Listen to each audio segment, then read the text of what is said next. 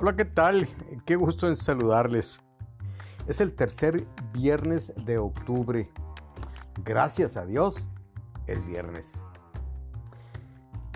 De la página 98 al 99 de mi libro Gracias a Dios es viernes, lecturas de reposo personal, un libro que escribí hace, ya algunos años y que dediqué a Pedro Ferriz de Con eh, por motivos personales eh, le dediqué a Pedro, un colega periodista, este libro eh, que tiene como objetivo principal meditar, pensar, considerar la frase. Gracias a Dios es viernes. Una frase que, en mi opinión, nos ha sido heredada a nuestra cultura de la cultura norteamericana.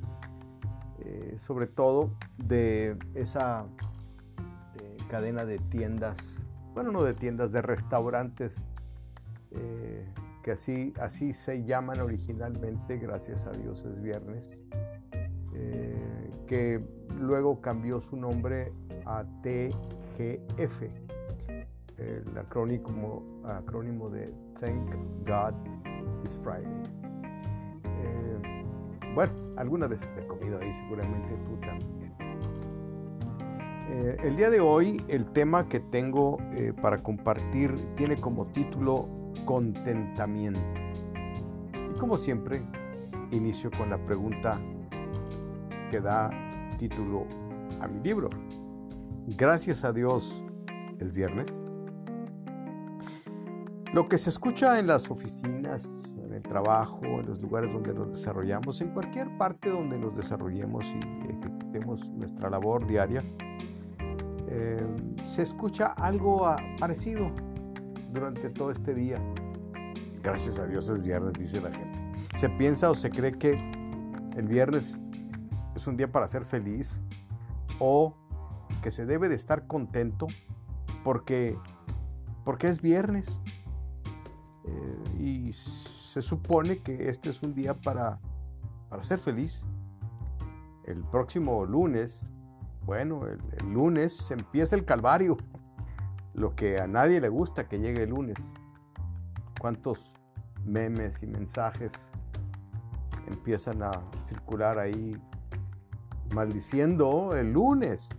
Bueno, a nadie le gusta el lunes o a la mayoría de la gente que cree que solamente el viernes es el día para ser feliz y obvio el fin de semana, eh, pero que el domingo empiezan a renegar porque ya viene el lunes. Bueno, esto puede ser así para algunas personas, más esto no quiere decir que quienes así dicen, quienes reniegan de lunes o están contentos porque es viernes, no quiere decir que eso sea la premisa correcta.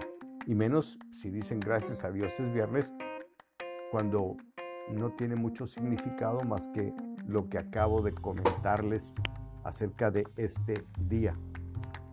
Las premisas no son simplemente frases, las premisas son declaraciones cuando se tiene ya la fuente exacta para poder tomar como base lo que se está diciendo.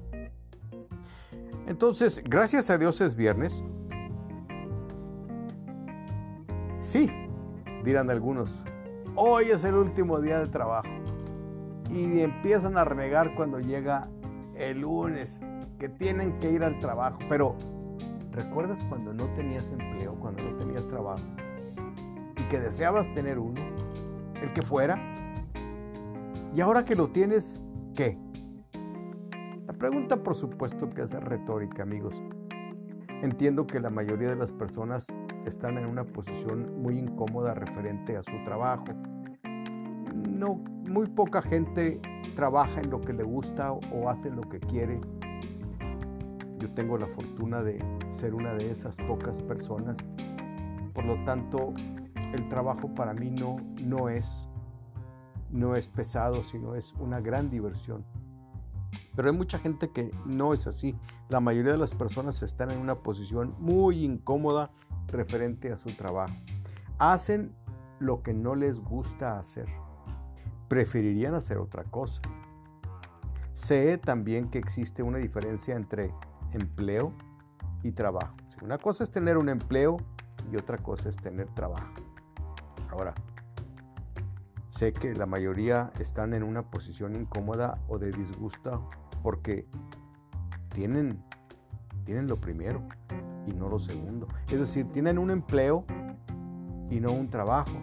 Tienen un empleo que obtuvieron pues porque no había de otra, porque esto es lo que encontré, pero no tienen un empleo, mucho menos un empleo que les haga sentirse bien consigo mismos por lo que están haciendo. Entonces, tal vez por eso sea la expresión semanal o con referencia a el viernes y a los días de pago. Ah, si no fuera por los viernes y por los días de pago, ¿verdad? Así, así dice mucha gente. Eh, ¿Por qué? Porque creen que eh, tendrán felicidad en esos días porque ya no van a trabajar más, porque les pagaron y traen algo de dinero. Pero tendrán felicidad ese día, mas no tienen contentamiento. El cristianismo, el cristianismo como filosofía y como sistema de vida ofrece no solo vida eterna, sino contentamiento. La vida eterna contiene el elemento contentamiento. Y la vida eterna, eterna inicia cuando nacemos aquí en la tierra, en esta vida, en este planeta. Nada tiene que ver con una vida que inicia al morir o después de un juicio eterno. Si alguien quiere ampliar este concepto, avíseme, comuníquese conmigo, platicaré con usted con muchísimo gusto del tema. El sentido de la vida eterna es la vida plena, vida nueva, que inicia en la tierra cuando nos acercamos al cristianismo y conocemos a su fundador de manera personal. Esto y este otorgan contentamiento. El creyente el cristiano, independientemente si es católico o evangélico o cristiano, o no, no tiene aún contentamiento. Debe de revisar entonces sus prioridades y asegurarse que entiende la doctrina cristiana. El concepto de felicidad también hay que entenderlo y mucho más el contentamiento. Buscar generar en su vida el fruto del Espíritu llamado gozo.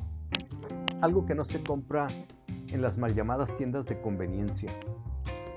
No se adquiere también en los grandes almacenes. El gozo no se compra ni por kilo, ni por gramos, ni por litros. El gozo es un fruto que brota del interior de la persona. Algo que la sociedad secular humanista confunde con felicidad. Son dos cosas diferentes. La felicidad, esa sí se puede comprar en cualquier almacén, en cualquier tienda, en cualquier tienda de conveniencia.